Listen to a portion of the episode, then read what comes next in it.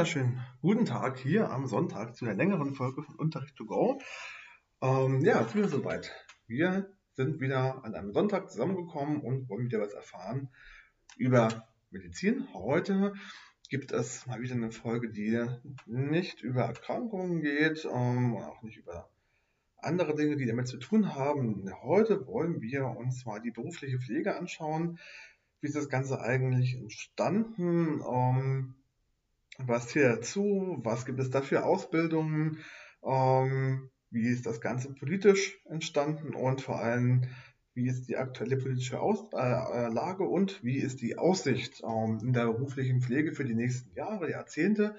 Das wollen wir uns heute mal in Ruhe zu Gemüte führen und dann würde ich jetzt auch gleich mal kopfüber reinstürzen in die klassische Definition, wie wir immer anfangen. Ähm, ja, Definition von beruflicher Pflege kann tatsächlich je nach Kontext variieren, aber im Allgemeinen ähm, ist das so, dass man sagt, die berufliche Pflege ähm, wird von professionellen Betreuungs-, Pflege- und Unterstützungskräften durchgeführt, die das Ganze erlernt haben ähm, und die dafür Geld bekommen, die Pflege durchzuführen und die in gewissen Einrichtungen oder in gewissen Institutionen arbeiten, die hauptsächlich die professionelle Pflege ähm, anbieten.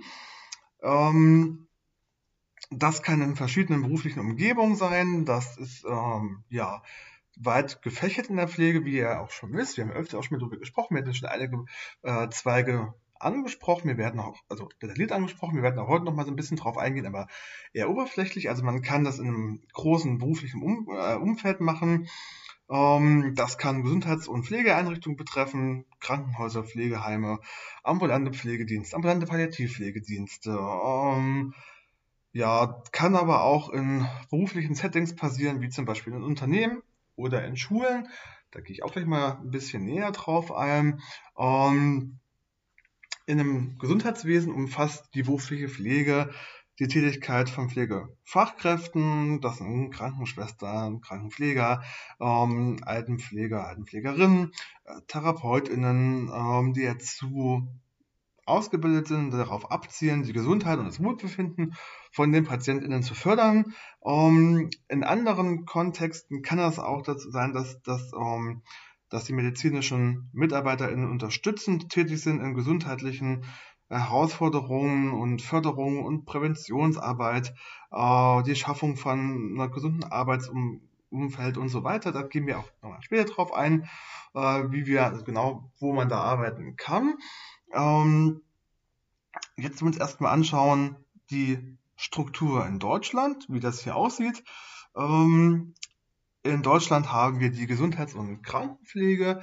Das ist der klassische Bereich in der beruflichen Pflege. Das findet in Krankenhäusern statt, in Kliniken statt, äh, in Pflegeeinrichtungen. Ähm, hier arbeiten Menschen im Gesundheits- und Krankenpflegemilieu äh, sowie PflegehelferInnen und ähm, die versorgen dann die PatientInnen direkt in einem medizinischen Umfeld. Ähm, wie wir auch schon haben, in Krankenhäusern ist das ja so, dass man dann zum Beispiel ja, Menschen in Akutsituationen behandelt. Ähm, das ist also dieser Gesundheits- und Krankenpflegeaspekt. Der Altenpflegeaspekt ist nochmal ein bisschen ein anderer wie wir auch schon hatten, in der Altenpflege konzentriert man sich eher auf die Betreuung und auf die Versorgung von Menschen im Lebens, ähm, an ihrem Lebensabend die dann zu Hause nicht mehr äh, allein zurechtkommen, nicht mehr, nicht mehr allein leben wollen, ähm, wo vielleicht auch die Angehörigen dann überfordert sind mit der Pflege. Das Ganze passiert in einem Pflegeheim. Das ist natürlich was anderes als die medizinischen Einrichtungen. Die sind auch die medizinischen äh, Möglichkeiten ein bisschen eingegrenzt, ein bisschen weniger. Wir haben zum Beispiel im Pflegeheim keine, keine Ärztinnen, die direkt vor Ort sind, 24-7. Äh, wir haben eine gewisse Begrenzung, was medizinische Möglichkeiten betrifft, die wir durchführen können. Die Medikamente zum Beispiel sind private Medikamente. Wir haben keinen Fundus, auf den wir zurückgreifen können, wie im Krankenhaus. Das heißt, das, was aufgeschrieben wird, wird verabreicht. Das ist dann in der Altenpflege. Dann haben wir die Kinderkrankenpflege.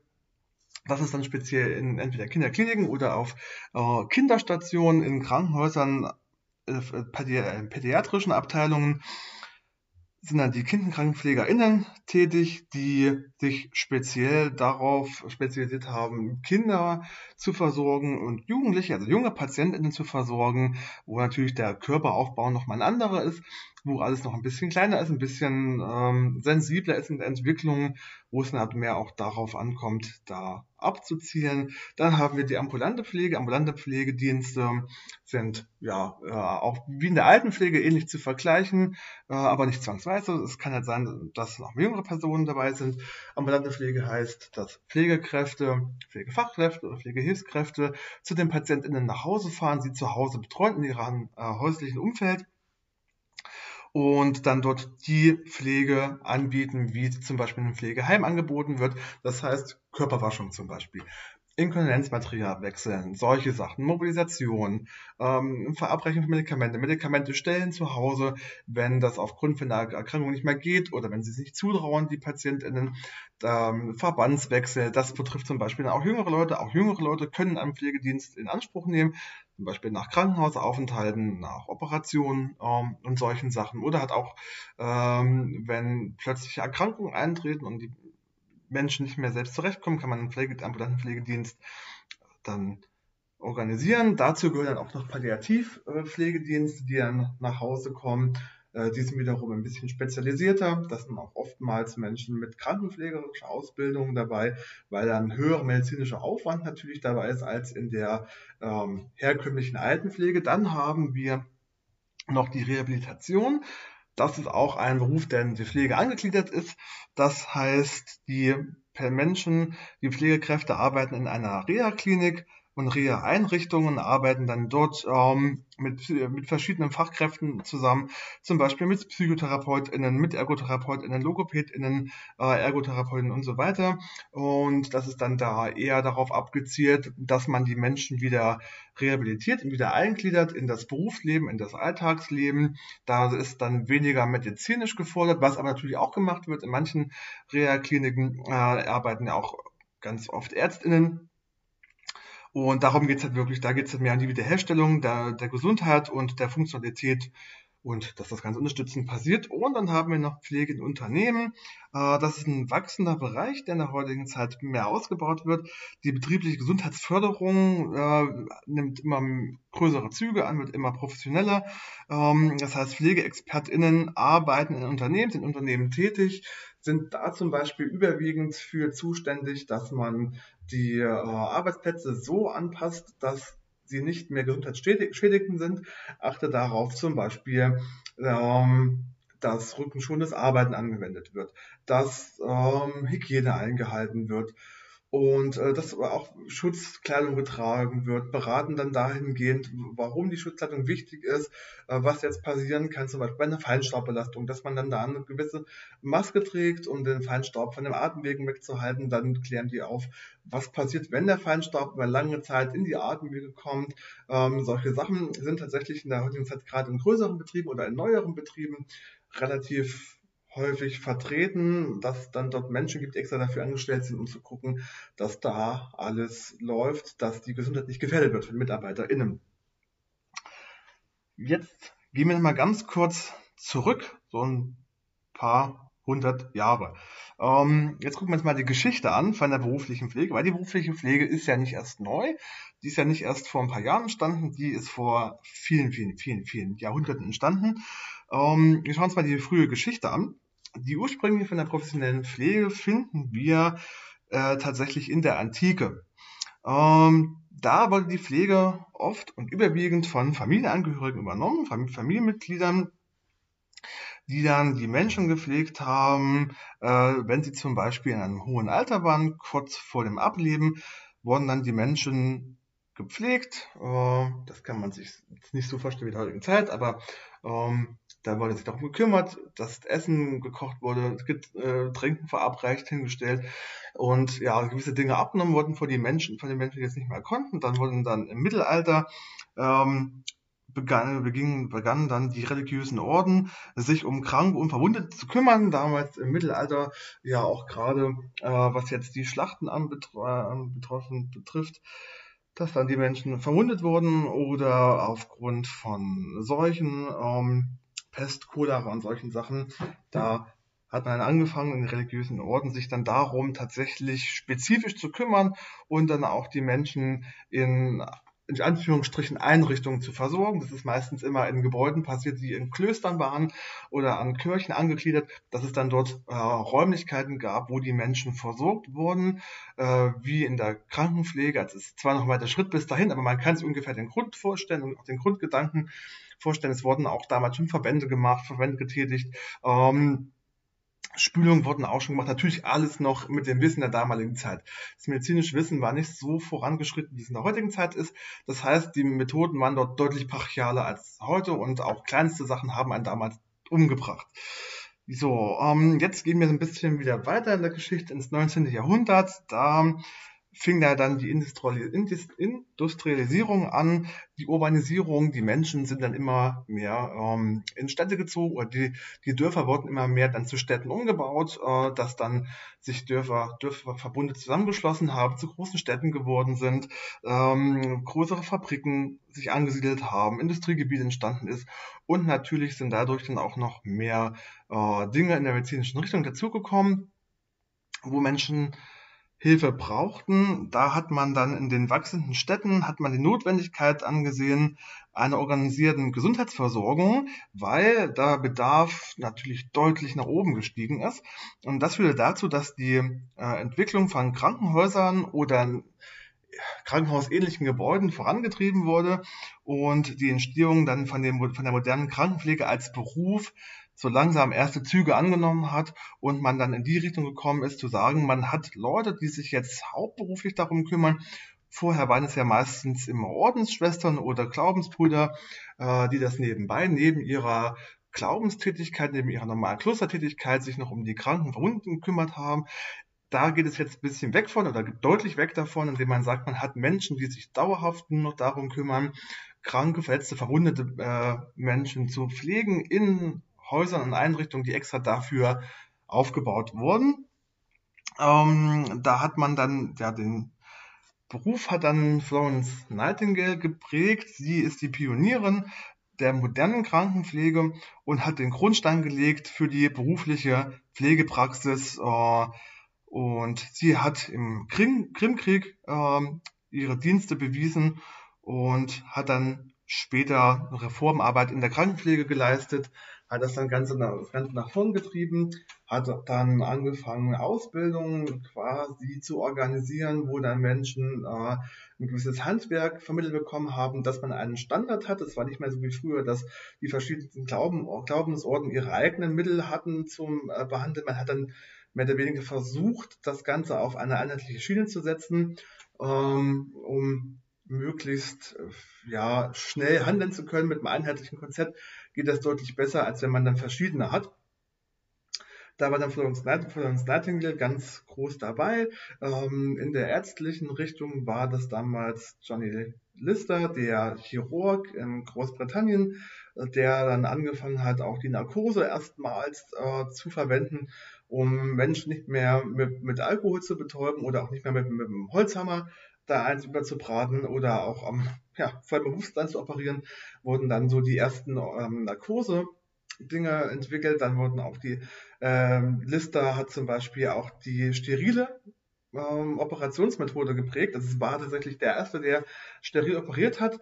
Ähm, Listerinen, sagt euch allen, zum Mund frei machen, ist tatsächlich nach äh, Lister benannt, der damals dafür gesorgt hat, dass die Operationsbedingungen durch eine Desinfektion ähm, besser werden und dass auch die Überlebenschance deutlich besser wird. Weil operiert wurde früher ja, äh, gerade die armen Menschen wurden nicht, äh, wie man es heute kennt, steril operationsoperiert. Nee, die Menschen wurden im, äh, wie eine Art Theater operiert, das dann Leute zugeschaut haben. Das konnte man auch äh, Privatleute haben zugeschaut, aber auch ganz oft Menschen, die ebenfalls Operateure, damals Operateure, braucht man gendern, waren nur Männer, äh, damals dann wirklich Chirurgen geworden sind. Also die A-Menschen wurden dann im Kerzenschein äh, ja, in einem Art Theater operiert und da konnten Menschen dabei zuschauen. So, jetzt gehen wir noch ein Stückchen weiter. Ähm, und schauen uns mal die Entwicklung von den Ausbildungsprogrammen an. Im späteren 19. und frühen 20. Jahrhundert hat man dann die ersten formellen Ausbildungsprogramme geschaffen für die Krankenpflege in Krankenhäusern und Pflegeschulen. Da gab es dann auch schon die ersten Pflegeschulen wo sich dann wirklich ausschließlich darum gekümmert wurde, das Pflegewissen weiterzugeben. Ähm, diese Programme legten dann den Grundstein für die Professionalisierung und die Pflege hat sich dann etabliert und hat Standards gesetzt, ähm, die es auch zum Teil in der heutigen Zeit immer noch gibt. Natürlich schon verändert auf die jetzigen Standards, aber ähm, einige Standards sind immer noch von der, aus der damaligen Zeit äh, rübergerettet worden, weil sie tatsächlich zeitlos sind, nur mit den leichten Anpassungen, aber ja, da hat man dann tatsächlich angefangen, die Menschen gezielt darauf auszubilden, die Krankenpflege auszuführen. Äh, das war dann auch nicht mehr nur nebenbei, dass man Menschen eingestellt hat, die jetzt ja halt gerade mal da waren, ähm, von der Straße quasi weggefischt, rein in den Operationssaal oder rein ins Krankenhaus. Nee, man hat gezielt da Menschen ausgebildet. Die richtige Professionalisierung und die Anerkennung kam dann im Laufe des 20. Jahrhunderts da hat die berufliche Pflege stark an Anerkennung gewonnen. Äh, die Professionalität stieg auch unglaublich schnell, unglaublich viel wurde damals getan am Anfang des 20. Jahrhunderts. Ähm, man kann sagen, es ist quasi wöchentlich, wenn nicht sogar täglich, neue Methoden äh, aus dem Boden äh, sind dann aus dem Boden gesprießt. Die Forschung ging unglaublich schnell voran. Ähm, die Operationsquoten, also die, die Sterblichkeit in Operationen ist rapide gesunken. Die Menschen sind, haben das öfter überlebt. Ähm, die Bedingungen wurden natürlich dann deutlich besser. Ähm, dann kam die Gründung von Pflegeverbänden und von Organisationen, die Förderung, die, die Bildung fördern, die Forschung, Forschung fördern und die Praxisstandards erarbeitet haben, äh, sind dann natürlich dann damals auch in vielen, gerade in den Großstädten, äh, extrem gewachsen. Da ist zum Beispiel auch anzumerken, die Charité in Berlin ist da so ein Vorreiter in der damaligen Zeit gewesen. Das war so die erste, das erste Krankenhaus in der Größenordnung. Hat dann damals auch angebaut, hat dann eigene Pflegeschulen gehabt, eigene Forschungslabore gehabt, wo dann zum Beispiel ähm, Robert Koch ähm, zur Gegend war oder Rudolf Virchow war damals zur Gegend, ähm, die da alle geforscht haben an der Charité. Äh, das waren so damals neben den Krankenhäusern noch Forschungseinrichtungen mit hochgekommen und diese Bildungseinrichtungen im 20. Jahrhundert ist das Ganze natürlich nochmal professionalisiert nochmal deutlich besser. Es wurden dann auch schon die ersten Maschinen und Gerätschaften angesch äh, angeschafft. Zum Beispiel Beatmungsgeräte wurden dann damals erfunden, die das Ganze mal leichter gemacht haben. Hm, ja, solche Dinge im 20. Jahrhundert. Es gab da einen extremen Sprung. Ähm, dann gab es auch eine Einführung von Pflegelizenzen und Zertifizierungen, ähm, um die Anerkennung der Pflege als eigenständiges Berufsbild, als eigenständige Berufsgruppe nach vorn zu treiben. Somit war jetzt quasi ähm, das Arbeiten in der Pflege nur noch möglich, wenn man eine Zertifizierung hatte oder eine Anerkennung, eine Lizenz, ähm, die vorweisen konnte. Dann man brauchte dann auch eine abgeschlossene Ausbildung in der Pflege, um da arbeiten zu können. Und dann kam die Expansion und die Diversifizierung. Im Laufe der Zeit hat sich natürlich die berufliche Pflege enorm weiterentwickelt und ähm, diversifiziert. Es entstand Spezialisierung, wie eben schon angesprochen, die Kinderkrankenpflege, die psychiatrische Krankenpflege, neurologische Pflege, Gerontologie, ne, diese Gemeinpflege, chirurgische Abstufung äh, ist ja entstanden, äh, Viszeralchirurgie, Neurochirurgie, äh, solche Dinge. Dann aber auch die Altenpflege ist entstanden, die Palliativpflege ist dadurch entstanden. Das hat sich dann alles in der, alles dann im, im Laufe des 20. Jahrhunderts so ein bisschen rauskristallisiert. Ähm, ja, jetzt gehen wir noch mal ein bisschen auf die deutsche Geschichte wie es eigentlich in Deutschland so verstatten gegangen, äh, verstatten gegangen ist mit der, mit der Entwicklung. Es wird sich einiges gleichen. Ähm, ja, man hat natürlich ähnlich wie in anderen Teilen der Welt, hat man auch in der frühen Geschichte äh, Pflege traditionell den Familienmitgliedern überlassen, hat religiöse Gemeinschaften und karitative Organisationen ähm, gehabt, die sich darum gekümmert haben. Ähm, wie eben schon gesagt, die Klosterverbände die sich gekümmert haben im Mittelalter, um dann da die Versorgung von Kranken voranzutreiben. Im 19. Jahrhundert kam dann auch in Deutschland die Industrialisierung hoch. Die Städte wurden immer größer, die Dörfer immer kleiner. Ähm, die Gesundheitsversorgung brauchte hier auch in Deutschland mehr Raum. Hier sind dann auch die ersten Krankenhäuser und Pflegeeinrichtungen entstanden, wie eben schon genannt. Die Charité in Berlin ist also eins der großen Vorreiter. Ähm, damals gab es noch keine Altenpflege in dem klassischen Sinne. Alte Leute wurden dann auch früher auch ins Krankenhaus geschafft. Das Alter war natürlich dementsprechend auch niedriger früher, sodass eine Altenpflege an sich ja nicht gebraucht war, wurde. Ähm, und dann haben wir auch hier Pflegeorganisationen gehabt in Deutschland, die sich gegründet haben, äh, die dann ja die Pflege vorangetrieben haben ähm, in den 1920er Jahren kamen dann so die ersten Ausbildungen und die Professionalisierung hier auch in Deutschland an, dass man auch in den 20er Jahren angefangen hat, Menschen direkt in der Krankenpflege auszubilden, die dann in Krankenhäusern arbeit, arbeiten zu lassen. Ähm, man hat dann die Ausbildung anerkannt für die Krankenpflege. Das ist in den 20er Jahren passiert hier in Deutschland. Die Ausbildung wurde dann im Laufe der Zeit weiterentwickelt. Man hat Standards eingeführt, die dann in ganz Deutschland ähm, gültig waren und hat dann da die Professionalisierung vorangetrieben. In der Nachkriegszeit und im Wiederaufbau äh, spielte die Pflege natürlich eine extrem wichtige Rolle, weil viele Menschen, ähm, die dann aus dem Krieg zurückkamen, verwundet waren, dementsprechend Pflege brauchten, äh, auch Pflege nicht nur akut brauchten im Krankenhaus nach der nach der Verwundung. Sie brauchten das auch noch lange Zeit danach, äh, weil Körperteile abortiert wurden. Äh, dann auch die psychiatrische Pflege ist dann natürlich dann damals extrem nach oben geschnellt, aufgrund von den psychischen Traumata, die erlitten wurden. Und ähm, es entstanden dann neue Ausbildungsprogramme, um die Standards nochmal zu steigern und um auch den steigenden äh, Bedarf an Pflegekräften irgendwie Herr zu werden, das Ganze auch dann zu decken. Ähm, dann ja, kam so die gesetzlichen Regulationen, die Reformen dazu. In den letzten Jahrzehnten gab es verschiedene Gesetze, äh, die die Qualität verbessert haben von der Versorgung. Äh, die Arbeitsbedingungen wurden deutlich besser. Ähm, die Überlebenschancen von den PatientInnen wurden immer besser durch die verschiedenen Standards. Ähm, das Krankenpflegegesetz wurde eingeführt, das äh, Pflegeberufsgesetz wurde eingeführt und überarbeitet. Ähm, man hat jetzt vor, einem, vor ein paar Jahren die generalistische Ausbildung eingeführt. Vor vier Jahren fing das dann an, dass man verschiedene Pflegeberufe zusammengeführt hat aber dazu komme ich jetzt nochmal detaillierter. Äh, jetzt geht es nämlich um die Ausbildung. Ähm, in Deutschland gibt es verschiedene Ausbildungen mit verschiedenen Bildungsabschlüssen. Ähm, und da ist ganz klassisch die Ausbildung zum Gesundheits- und Krankenpflegerin. Das ist ganz klassisch, die klassische Ausbildung. Die dauert drei Jahre und ähm, ist in, wird in Berufsschulen durchgeführt, ist eine betriebliche Ausbildung. Das heißt, man hat ein, sucht sich einen Ausbildungsbetrieb. Ähm, der Betrieb nimmt einen, einen an, zahlt einen ein Ausbildungsgehalt im Monat und man ist ähm, ja, teilweise in der Schule, teilweise in dem Ausbildungsbetrieb, teilweise aber auch mal Auspraktika in verschiedensten Bereichen, um dann alles abzudecken.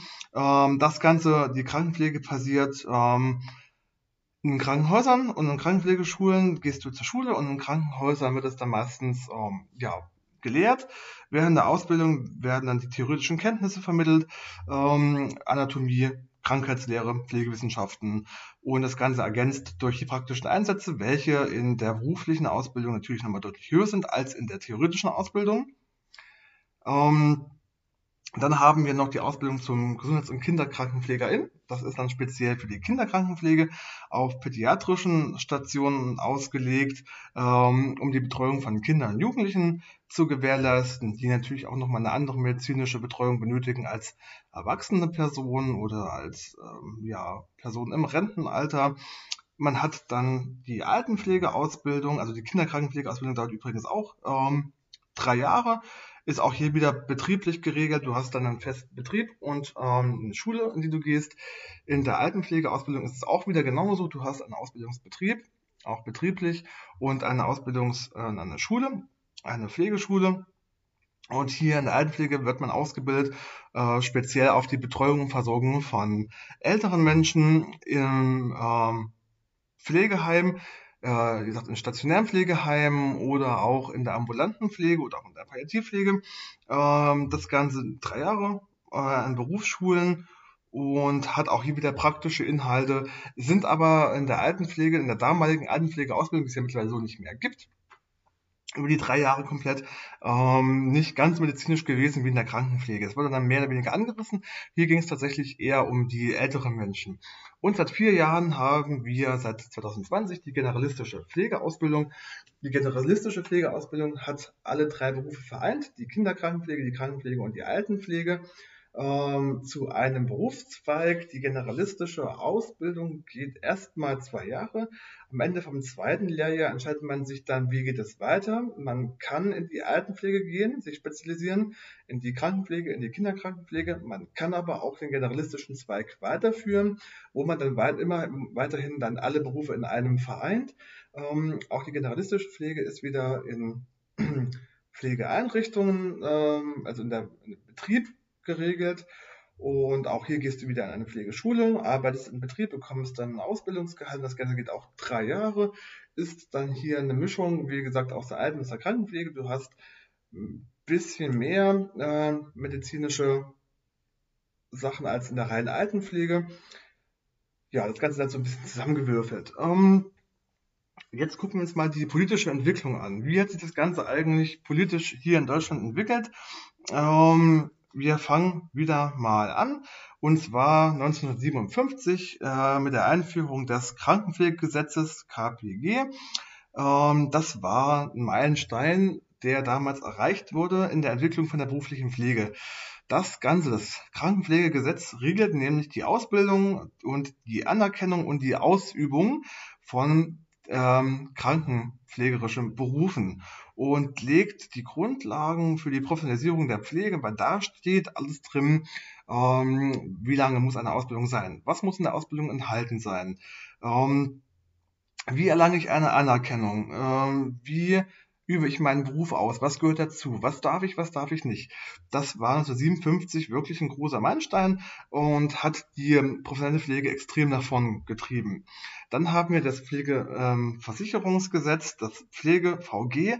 Das wurde 1995 eingeführt und war ein weiterer großer Schritt in der damaligen Zeit, äh, um die Pflege äh, der politischen, die politische Entwicklung in der Pflege voranzutreiben und die Pflege wieder mehr äh, an Anerkennung gewinnen zu lassen.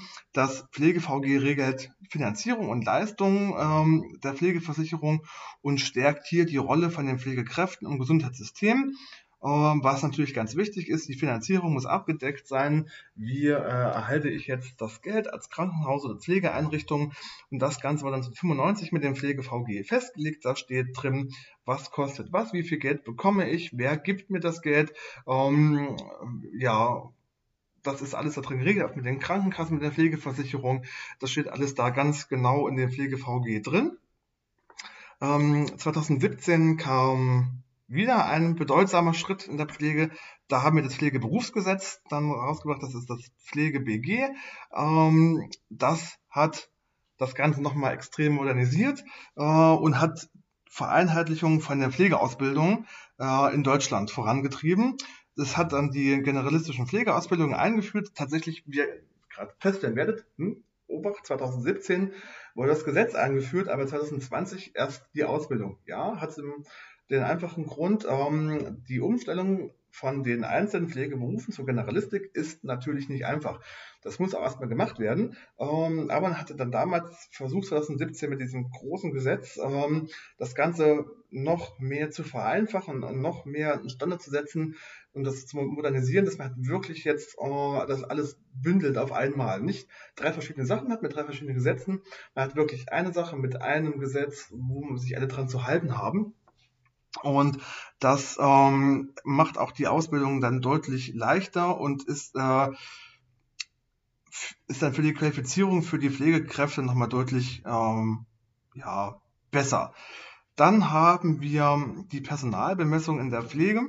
Ähm, ja, die Frage nach der angemessenen, angemessenen Personalschlüssel ist immer so eine Sache und nach den äh, Arbeitsbedingungen für die Pflegekräfte ist das natürlich immer so, so, ein Thema. Also für alle, wie wir in der Pflege arbeiten, ist das immer so eine Sache. Ähm, was ist jetzt ein angemessener Pflegeschlüssel? Das hat dann die, das liegt an die Politik tatsächlich fest. Wie viele Pflegekräfte braucht es ähm, für wie viel zu pflegende Personen? Das variiert aber tatsächlich. Das ist gar nicht mal so einfach. Also diesen generellen Pflegeschlüssel, der für alle gleich ist, gibt es nicht. Das hat den einfachen Grund, ähm, manche Pflegesparten sind deutlich aufwendiger, wie zum Beispiel im Krankenhaus. Im Krankenhaus brauchst du deutlich mehr Personal. Warum? Weil du im Krankenhaus Akutfälle hast, verschiedenster Couleur. Du hast ähm, verschiedenste Altersgruppen. Du hast da verschiedene Menschen mit verschiedenen Erkrankungen. Und du hast ja, man sieht es ja auch an an den verschiedenen Stationen. Du hast ja Neurologie für neurologische Sachen. Du hast äh, eine chirurgische Station, eine neurochirurgische Station, eine Augenstation, für, für Hauterkrankungen, Dermatologie hast du. Ähm, und das hast, da brauchst du viel mehr Personal in solchen Krankenhäusern. Deswegen ist da der Pflegeschlüssel nochmal ein deutlich anderer. Da wird festgelegt, wie viele Pflegefachkräfte braucht es, wie viele Pflegehilfskräfte, äh, wie viele Hauswirtschaftskräfte braucht es pro Person, äh, pro, pro Schicht auf wie vielen ähm, PatientInnen.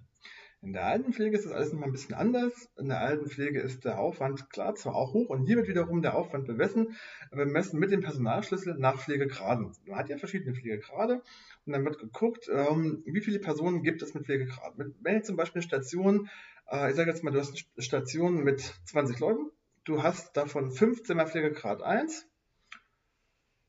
dreimal Pflegegrad 2 und zweimal Pflegegrad 4 hast du natürlich deutlich mehr Personen, die noch fitter sind und sich selbst besser versorgen können. Das heißt, du brauchst für 15 Personen nicht so viel Personal, weil du brauchst nur Personal, was dann die Medikamente ausgibt, was meinen Blutdruck misst, vielleicht auch mein Bett macht. Ähm, das war's aber auch schon wieder. Du brauchst dann nur das Personal für Pflegegrad 3 oder 4. Äh, weil da fällt, fällt mehr Arbeit an und da ist natürlich ein Personalschlüssel nochmal anders in der Berechnung. In der ambulanten Pflege auch wieder. Du hast auch wieder einen anderen Personalschlüssel, weil die Menschen ja zu Hause wohnen. Du hast Strecken zurückzulegen. Ähm, auch hier wieder geguckt, wie der, wie der Pflegegrad ist. Also es gibt keinen einheitlichen Pflegeschlüssel und das ist auch mal so ein bisschen, das sorgt für Unmut in der Pflege weil man teilweise, weil ja dann auch der, der Pflegegrad äh, sich, also du hast jetzt nicht die Person, gerade in einer Pflegeeinrichtung im Altenheim, hast du jetzt nicht die Person 30 Jahre lang, hast du 15 mal das, dreimal das, zweimal das. Hast du ja nicht. Äh, das endet sich ja. Personen sterben, ziehen aus, kommen dazu, Kurzzeitpflege, wie auch immer. Das heißt, innerhalb von kürzester Zeit kann das Ganze kippen. Das kann sein, dass du mehr Leute hast, die pflegeaufwendig sind und weniger, die sich selbst versorgen. Hast aber immer noch den ähnlichen Personalschlüssel. Das sorgt immer so ein bisschen für Unmut ähm, und da ja, soll dann nachgebessert werden, dass man einen Personalschlüssel hat, der da so ein bisschen flexibler ist und vielleicht auch ein bisschen mehr Spielraum zulässt, ohne dass äh, jetzt Pflegepersonal stark in Bredouille gerät. Ähm, Genau. Äh, ja, man hat immer wieder natürlich die Forderung nach einer besseren Personalausstattung, nach besseren Arbeitsbedingungen. Das ist natürlich auch vollkommen klar. Man verlangt ähm, hier, was, was ich selbst auch nachvollziehen kann als Pflegekraft, ähm, dass, dass die Arbeitszeiten ein bisschen verkürzt werden ähm, dass mehr Personal natürlich definitiv da ist, dass man auf mehr Personal zurückgreifen kann, weil äh, wir alle wissen ja, kommt jetzt mal Urlaub rein oder dann kommt ein Krankenschein rein, da wird meistens rumgerudert. Das ist natürlich äh, aktuell so ein bisschen das große Problem mit dem Fachkräftemangel. Ähm, wo man da nochmal nachbessern muss, äh, um halt natürlich auch die Qualität in der Pflege zu verbessern oder wieder zu verbessern. Ähm, und natürlich auch den Eindruck, ähm, da ein bisschen zu, zu verbessern. Dann haben wir Tarifverhandlungen und Vergütung.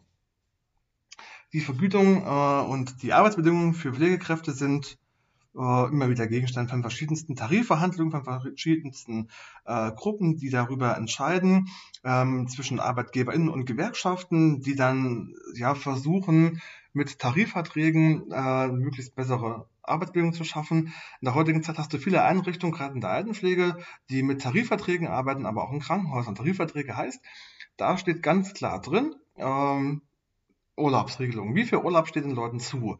Ab wann gibt es Sonderurlaub? Was muss man machen? Für einen Sonderurlaub, ähm, dann steht dann drin das Gehalt, das Einstiegsgehalt, ähm, mit wie viel Gehalt fange ich an, wann steige ich auf. Dann gibt es bei Tarifverträgen immer noch mal eine Gehaltssteigerung, ähm, alle zwei Jahre zum Beispiel, dass das Gehalt nochmal um so und so viel Prozent nach oben steigt.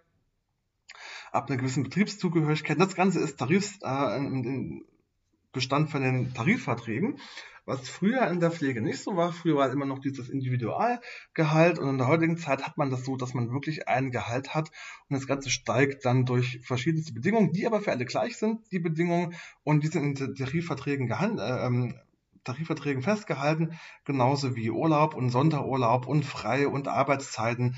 Das steht da alles drin. Ähm, man hat sich in den letzten Jahren gab es verstärkte Bemühungen, die Vergütung und die Anerkennung von Pflegekräften zu verbessern, um den Beruf natürlich attraktiver zu machen, um dadurch dem Fachkräftemangel entgegenzuwirken. Ähm, ja, Jetzt nochmal die politische Lage, was den Personalmangel betrifft. Wir haben hier Personalmangel und Arbeitsbelastung. Das heißt, es ist ein zentrales Thema, dass es zu wenig Pflegefachkräfte gibt oder zu wenig Pflegekräfte generell gibt für zu viele Menschen, die pflegebedürftig sind. Das heißt, die, das Personal, was da ist, muss die Arbeit leisten von zwei Leuten zum Beispiel, um da adäquat zu pflegen. Das ist natürlich auch wieder so eine Sache, kann man sich selbst ausrechnen, wenn ich die Arbeit von zwei Leuten mache, bleibt manchmal was liegen. Und dadurch leidet die Pflege auch ganz schön, dadurch leidet auch das, das Pflegeimage, ähm, weil natürlich gerade als außenstehende Person, wenn man nicht so ganz drin ist im Thema, man sieht erstmal nur äh, den schlechten Zustand, zum Beispiel von der, von der Mutti oder vom Vati im Pflegeheim oder im Krankenhaus da sieht man erstmal den schlechten Zustand und man sieht aber nicht, was eigentlich dahinter steht. Und das Ganze soll dann natürlich ausgeglichen werden, indem man dem Fachkräftemangel entgegenwirkt, was aber momentan nicht ganz so gut funktioniert mit dem Fachkräftemangel entgegenwirken. Ähm, ja, die Vergütung auch immer wieder hier ein ganz großes Thema. Die Vergütung ähm, ist auch ein Anreiz, warum viele Menschen gar nicht erst in die Pflege gehen, weil die Vergütung jetzt nicht so wahnsinnig toll ist. Äh, also generell sozialen Berufen verdient man sich jetzt kein Porsche und kein Ferrari, äh, den verdient man sich in anderen Berufen, zum Beispiel in der IT oder in einem Büroberuf. Da kann man dann durchaus mal so, sich so ein Porsche zurecht sparen, aber in der Pflege reicht das meistens nicht aus. Äh, das, das Geld in der Pflege ist schon immer wenig gewesen ähm, und ist natürlich auch ein großer Punkt, warum viele Menschen sagen, gerade junge Menschen nach der Schule, äh, die Geld verdienen wollen, ich gehe nicht in die Pflege. Ich, ich kann einen anderen Beruf lernen, wo ich deutlich mehr Geld verdiene für deutlich weniger Arbeit. Dann gehe ich lieber dahin. Das ist auch mal so ein großes Problem, was man in der heutigen Zeit hat. Und dazu führt, dass äh, Unzufriedenheit, ein ganz großes Thema, äh, dass auch Menschen abgehen von der Pflege, woanders hingehen, andere Berufe ausüben und ähm, ja, man fordert halt schon seit Jahren eine bessere Bezahlung. Ähm, die generalistische Pflegeausbildung hat auch seine Schattenseiten in der Tat. Ähm, es gibt Diskussionen, äh, wie man die Ausbildung weiterentwickeln kann, um den aktuellen Anforderungen und den Bedürfnissen gerecht zu werden. Weil man jetzt natürlich sagt, man würfelt, man legt drei Berufe zusammen erstmal auch verpflichtend zwei Jahre und danach kann man sich entscheiden. Jetzt ist das große Problem, du hast die drei Berufe, Krankenpflege, Kinderkrankenpflege, Altenpflege und ähm, du hast von allen nur ein bisschen was. Du hast von da ein bisschen was, von da ein bisschen was, von da ein bisschen was. Und wie ich auch schon gehört habe, in der heutigen, also gerade in der aktuellen Zeit ist es so, dass gerade die Kinderkrankenpflege oftmals herunterfällt. Äh, Kinderkrankenpflege so als Beruf in der Generalistik ähm, ist so eine Nische, so eine kleine Sparte, die nicht wirklich beachtet wird. Und dadurch hast du natürlich das Problem, dass ähm, ja, die Kinderkrankenpflege nicht mehr so stark werden wird, wie sie mal war. Was aber natürlich äh, ein großes Problem ist, weil äh, die pädiatrische, pädiatrische, pädiatrische Pflege äh, immer noch ein bisschen wichtiger ist, weil ja die Kinder andere Voraussetzungen haben. Ähm, ja, das hat diese, diese, diese Forderung, dass man sagt, man muss da jetzt ansetzen. Man muss da jetzt ansetzen und muss gucken, dass man die generalistische Ausbildung besser gestalten kann. Äh, und auch so gestalten kann, dass nichts irgendwie hinten runterfällt. Dass man eine Ausbildung hat, die vollwertig ist und die allen drei Berufsgruppen gerecht wird das muss man irgendwie Spagat finden. Aktuell läuft das noch nicht so ganz. Dann kam natürlich Covid-19, die Pandemie damals dazu, ähm, die das Gesundheitssystem stark geschwächt hat und auch gezeigt hat, wo liegen eigentlich Schwächen im deutschen Gesundheitssystem äh, und hat Pflegekräfte vor eine immens hohe Herausforderung gestellt, indem man zum Beispiel gesehen hat, ähm, man hat gar nicht so viel Personal auf Intensivstationen, wie man eigentlich bräuchte. Man hat zwar die Technik, die, die Anlagen sind da, die Intensivbetten stehen, aber es gibt keine Personen, die das betreuen können, die das Ganze ähm, ja, anwenden können.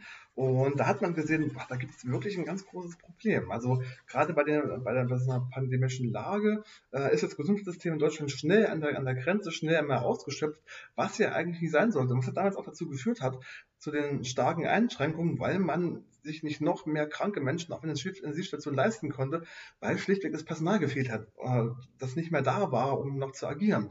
Und das war auch so ein Fall, dass die Pflege erstmal ein bisschen in Verruf geraten ist. Ähm, und auch Menschen aus der Pflege abgewandert sind, weil die Menschen gesagt haben, nee, damit kann ich nicht umgehen, damit möchte ich auch nicht mehr umgehen und damit möchte ich auch nicht mehr arbeiten. Ähm, das war halt auch das ganz, ganz große Problem. Ähm, ja, Langzeitpflege und Pflegeversicherung ist ein weiteres zentrales Thema in der politischen Debatte. Äh, hier gibt es Forderungen nach einer besseren Finanzierung und Organisation der Langzeitpflege und eine Weiterentwicklung von der Pflegeversicherung, um den steigenden Bedarf an Pflegeleistungen tatsächlich abdecken zu können, was äh, momentan nicht der Fall ist. Jetzt gucken wir uns einmal die Aussichten an. Wo geht das Ganze eigentlich hin? Wieder mal ganz klar, Punkt 1, der Fachkräftemangel. In der Pflegebranche ist der akute Fachkräftemangel nicht wegzudenken. Und in den nächsten Jahren wird das Ganze sich voraussichtlich noch verschärfen.